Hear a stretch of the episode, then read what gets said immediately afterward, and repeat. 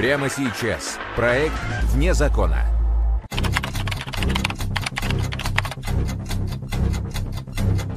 Пять килограммов золота и три пули из пистолета ТТ.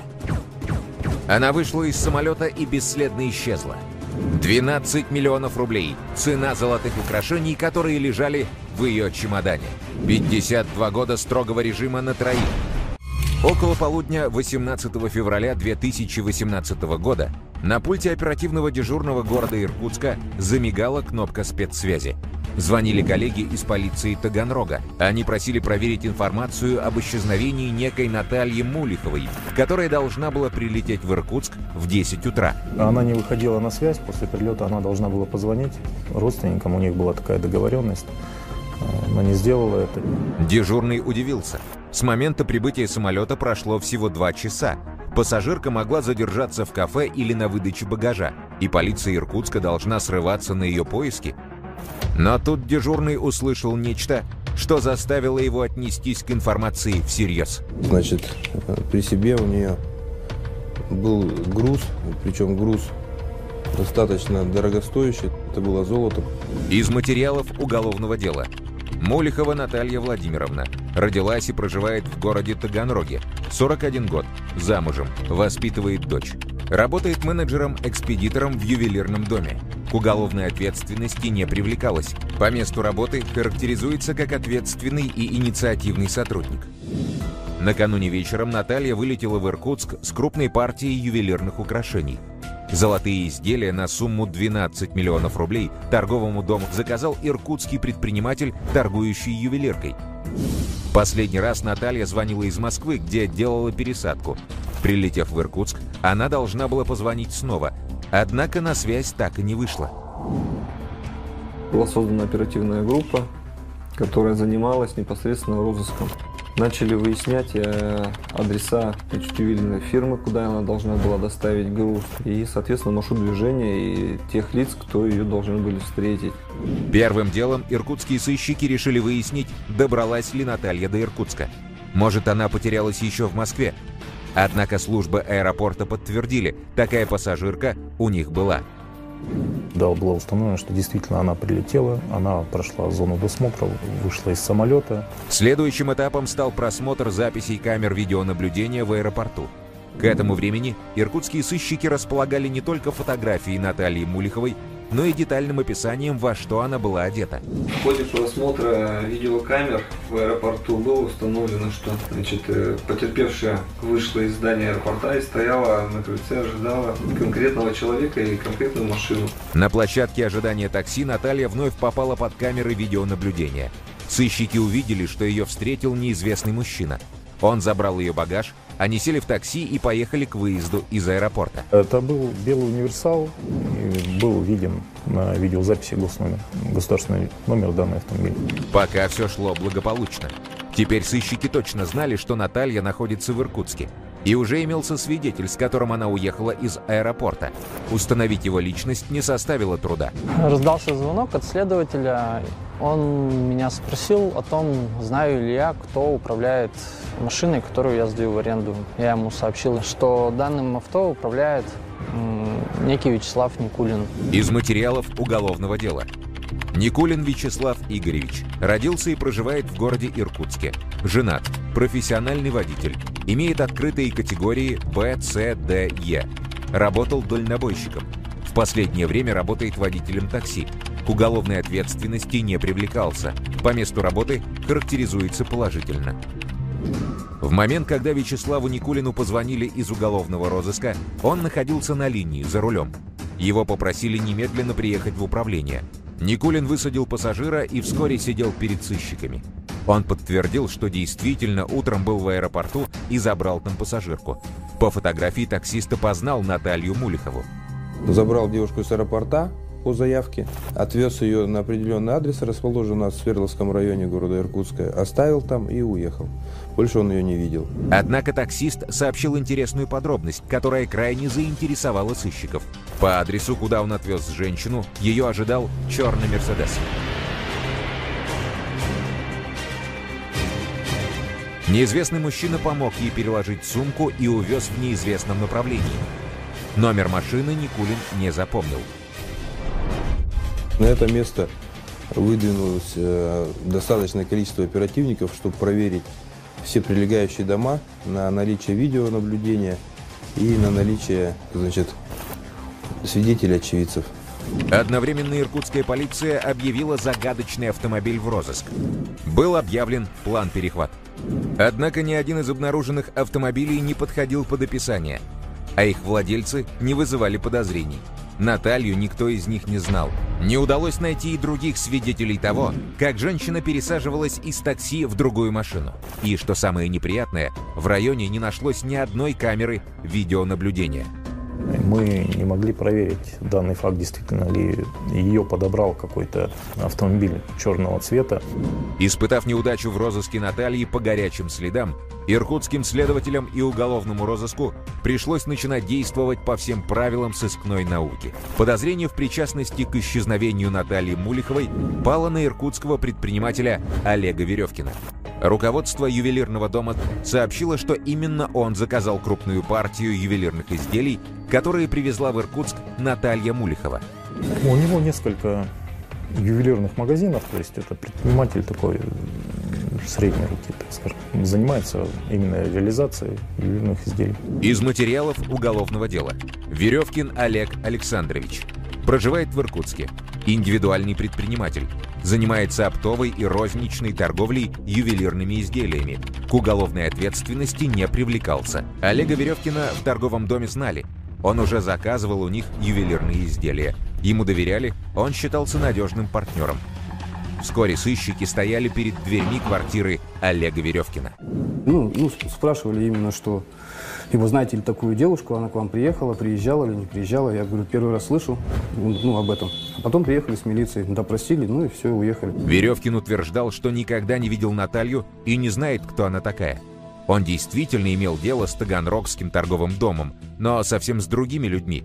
Но самое главное, Веревкин заявил, что ничего не знает об этом заказе и не ждал в Иркутске представителей торгового дома. Он сообщил, что очень был этому удивлен, сообщил, что никаких контактов в последнее время он э, с Золотым Алифом не поддерживал и никакие ювелирные изделия у них не заказывал. Сыщики проверили слова Веревкина и убедились, что утром 18 февраля ни в аэропорту, ни по адресу, где таксист высадил Наталью, Веревкин находиться не мог. Он в это время был в офисе. Постоянно у нас здесь видеонаблюдение. Все. Ну, когда меня допрашивали, да, потом приезжали со следственного, что вот у нас есть видеонаблюдение, что я здесь. Также в ходе оперативных мероприятий подтвердилось, что Веревкин не звонил в Таганрог. И, наконец, он совсем не подходил под описание мужчины, с которым уехала Наталья. И поэтому мы уже отказались от этой версии, что заказчик золота, как бы, который ранее заказывал у них, причастен к пропаже нашей девушки. Теперь для сыщиков главным стал вопрос, кто мог вызвать Наталью в Иркутск с крупной партией ювелирных украшений от имени Олега Веревкина? Кто имел доступ к базе данных торгового дома и хорошо знал, как построена там работа? А может, Наталья Мулихова сама себя вызвала? Оформила заказ на 12 миллионов от имени Олега Веревкина, привезла золото в Иркутск и скрылась? Ну, это совсем такая невероятная версия. Сама сбежать с данными ювелирными изделиями, да, как бы кинув Э, своих работодателей. Более того, в Таганроге у Натальи остались муж, дочь, сестра. Что могло подвигнуть молодую женщину бросить все и перечеркнуть привычную жизнь ради денег? Мы попросили коллег из Таганрога, чтобы они проверили, собственно, были ли у них какие-то долги, конфликты с э, руководством этого предприятия, какие-то, может, личные неприязненные там отношения с кем-то. Однако из Таганрога пришли только положительные отзывы. Долгов у нее не было. К драгоценностям, среди которых проходила ее жизнь, она была равнодушна. Во внебрачных романах не замечено. Кроме того, Наталья души не чаяла в дочери. Катя была главным человеком в ее жизни. То есть по всем моментам вот этим проведена огромная работа, в результате чего версия как бы отпала. И уже переключились на версию ограбления и возможного убийства потерпевшей. Также сыщики продолжали искать черный «Мерседес», который, по словам таксиста, увез Наталью. В ходе этой работы нашлась организация, которая вела скрытые наблюдения в Свердловском районе Иркутска. И оно как раз попадало на место, где наш таксист показывал, что оставил девушку на этом месте. В уголовном розыске просмотрели запись и с удивлением обнаружили, что такси Вячеслава Никулина днем 18 февраля в этом районе города не появлялось. То есть у нас, получается, машину мы посмотрели и до... Ну, то есть он указал нам определенное место и время. За час до и за час после этой машины там не было. Видеонаблюдение исключало это на 100%. Теперь все, что рассказывал прежде таксист Никулин, оказалось под сомнением. И черный «Мерседес», на котором якобы уехала Наталья, и адрес, куда он ее доставил. После этого более пристальное внимание было обращено уже непосредственно на таксиста Никулина. Когда сыщики внимательнее присмотрелись к личности Никулина, стали выясняться интересные подробности. Оказалось, что он по уши в долгах. Несколько лет назад бывший дальнобойщик пытался открыть свое дело, но у него ничего не вышло. Я знал, что он брал кредит на фуру, но что-то пошло не так, и поэтому он разорился и пошел работать в такси. Никулина вновь пригласили для разговора, на этот раз в качестве подозреваемого. Тот был совершенно спокоен и твердил, что все уже рассказал. Не нервничал, дал показания. Я взял пассажира, высадил его в определенном месте. Больше ничего не знаю. Сыщики осмотрели его машину и поняли, что они, наконец, на верном пути. При досмотре обнаружили несколько капель крови. Кровь была на сиденье? На заднем сиденье. Никулин все еще пытался сопротивляться. Он говорил, что вез пассажирку с пакетом мяса. Он просил поставить пакет на пол, но та не послушала, и, вероятно, сиденье машины испачкалось тогда. Но экспертиза показала, на заднем сиденье машины Никулина человеческая кровь. Ну, дальше что получилось? То есть мы, пообщавшись с ним, как уже было отмечено, он нам стал давать показания о том, что все-таки Девушка пропала не без его участия. Теперь показания Никулина изменились. Он заявил, что в машине в роковое утро был еще один человек, его знакомый по имени Александр. Когда-то они работали вместе в такси. Именно Александр приезжал в аэропорт встречать Наталью, а Никулин был лишь водителем, который выполнял выгодный заказ. Александр и Наталья сидели на заднем сиденье. В это время он услышал несколько глухих хлопков увидел э, в руках у Александра пистолет с глушителем. Александр приказал Никулину сворачивать к ангаре. Они вытащили тело убитой женщины на лед, спрятали его между торосов и присыпали снегом. Расчет Александра был на то, что зимой здесь никто не ходит, а весной лед растает и тело унесет вниз по течению. Затем Александр потребовал отвезти его в город. Сумка погибшей осталась у него. Назвал Александра, это Шахбазов Александр, житель э, деревни Усть-Куда Иркутского района. После получения данной информации проведена операция по его задержанию. К захвату Александра Шахбазова готовились тщательно. В иркутской полиции уже знали, с кем имеют дело. Кроме того, нужно было учитывать, что преступник вооружен. Ночью СОБР окружил дом в поселке, где жил Шахбазов. При задержании Шахбазова дверь открыла его супруга, и Шахбазов был застигнут э, спящим у себя дома. Оказать э, сопротивление он не успел. Из материалов уголовного дела. Шахбазов Александр Сергеевич, 1975 года рождения, уроженец Украины. В Иркутске проживает с 2003 года. Воинскую службу проходил в Чечне. Воинская специальность – снайпер. Имеет судимость по статье 318 УК РФ «Применение насилия в отношении представителя власти». Ну, чуть больше 40 лет, дощавый, самоуверенный, я бы сказал, даже наглый. На допросе опытный стрелок Шахбазов рассмеялся следователю в лицо. «Вы ничего не докажете», — заявил он. «Таксист все придумал. Я не знаю никакой Натальи Мулиховой. Я не был 18 февраля в аэропорту и ни в кого не стрелял». Следователь не сомневался, что Шахбазов блефует, но ни пистолета ТТ, о котором говорил таксист, ни украденных драгоценностей найдено не было. А главное, откуда Шахбазов мог узнать, что в Иркутск прилетает женщина с пятью килограммами золотых украшений в чемодане? В этой цепи не хватало одного логического звена – организатора преступления –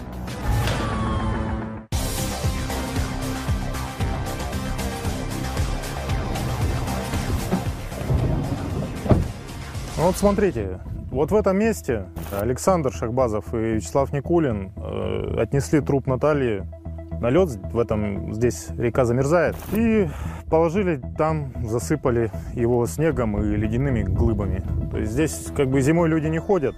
Тело Натальи Мулиховой нашли там, где его спрятали Шахбазов и Никулин. Экспертиза подтвердила. Женщина убита тремя выстрелами из пистолета ТТ. В Таганроге по погибшей матери рыдала 16-летняя дочь. А в Иркутске в следственном изоляторе сидел ее убийца, уверенный, что выйдет сухим из воды. Все силы оперативно-следственной группы были брошены на то, чтобы доказать вину Шахбазова. И не зря. Установили человека, да, жителя деревни Усть-Куда, его знакомого, к которому он приехал после совершения преступления непосредственно. То есть он после убийства... Сосед Шахбазова рассказал, что 18 февраля бывший снайпер отдал ему увесистый сверток и попросил надежно спрятать. Что в нем, Шахбазов не сказал, а сосед не спрашивал. Сыщики развернули сверток и увидели в нем долгожданные улики. Пистолет ТТ с глушителем. На очередном допросе э, Шахбазову сообщили да, о том, что орудие найдено, это является орудием преступления. После этого он перестал наконец-то запираться и сообщил о местонахождении ювелирных изделий. 5 килограммов золотых украшений, цепи, кольца, браслеты Шахбазов закопал в снег во дворе своего дома. Следователи достали их из снега в той же упаковке, в которой ювелирные украшения привезла в Иркутск Наталья Мулихова. Там такой черный мешок с золотыми завязочками, где находилось почти все золото, все ювелирные изделия, там 5 килограмм. Оставалось последнее и самое главное – найти организатора и заказчика убийства Натальи Мулиховой. Стали работать с э, Александром над выяснением личности, над установлением да, личности заказчика преступления. Он рассказал все, что о нем знает, где его найти, кто он такой. Шахбазов неоднократно пытался открыть свое собственное дело. Он мечтал об автомастерских. Но дело не пошло. Жить стало не на что. Нужно было что-то придумывать. И Шахбазов подался в Москву. В столице он поселился в дешевом хостеле. Там бывший снайпер познакомился с жителем Таганрога Романом Кобяцким. Кобяцкой Роман э, – бывший сотрудник фирмы «Золотой лев», то есть э, считался, находился он там на хорошем счету, начальник отдела менеджеров да, по продажам. Характеризовался по работе он исключительно положительно. Но прекрасная карьера Романа Кобяцкого оглушительно рухнула в один день. На корпоративной вечеринке он подрался с другим сотрудником ювелирного дома. За что и был привлечен к уголовной ответственности э, за нанесение телесных повреждений, осужден к обязательным работам 300 часов, ну и, собственно, уволен был из этой фирмы. В один миг успешный карьерист превратился в никому не нужного безработного. Как и Шахбазов, он подался в столицу в поисках счастья и денег. В дешевом хостеле бывший сотрудник ювелирного дома и бывший снайпер познакомились. И после вот этого знакомства да, у Романа возникла, видимо, мысль воспользоваться услугами Александра и совершить преступление в отношении своих бывших коллег. Габецкий ловко все рассчитал. Он прекрасно знал, как работает менеджерский отдел, которым сам до этого руководил. Кроме того, у него осталась база данных проверенных клиентов, которым торговый дом доверял. Исказив голос, он позвонил своей бывшей подчиненной Наталье Мулиховой и представился Олегом Веревкиным из Иркутска. Заказал крупную партию золотых изделий. И надо сказать, что Наталья этому заказу обрадовалась, да, поскольку они, э, менеджеры, даже и получая зарплату, да, имеют какой-то процент от э, реализованных ювелирных изделий. Кобяцкий прекрасно знал, что менеджеры летают без охраны. Веревкина Наталья в лицо не знает, но на всякий случай Шахбазов представится его братом. Уверенная, что они едут на сделку, Наталья сядет в машину. А что делать дальше, Шахбазову объяснять не нужно. Роман передал Александру, э, собственно, орудие совершения преступления. Это переделанный пистолет ТТ э, с глушителем. Шахбазов признался, что за будущую долю в миллион рублей нанял знакомого таксиста Вячеслава Никулина. На задержание Кобяцкого в Таганрог вместе с оперативно-следственной группой вылетел СОБР. Ну и, соответственно, Все четко, быстро, без стрельбы, все аккуратно, ну и уверенно, так скажем. Задерживали Романа Кобяцкого дома. Бывший менеджер ювелирного дома «Золотой Олев» был очень удивлен, увидев на пороге полицию. Просто он, это было для него как гром с ясного неба. То, что так быстро, наверное, он не рассчитывал. То есть он вообще, наверное, не рассчитывал, что кто-нибудь выйдет да, на его след. Иркутский областной суд приговорил Романа Кобяцкого к 12 годам строгого режима. Александр Шахбазов получил 16, а таксист Вячеслав Никулин – 17 лет лишения свободы. А для повзрослевшей Кати Мулиховой ее мама по-прежнему самый лучший и красивый человек на свете. Но теперь девушка знает стоимость жизни своей матери – 5 килограммов золота в виде украшений –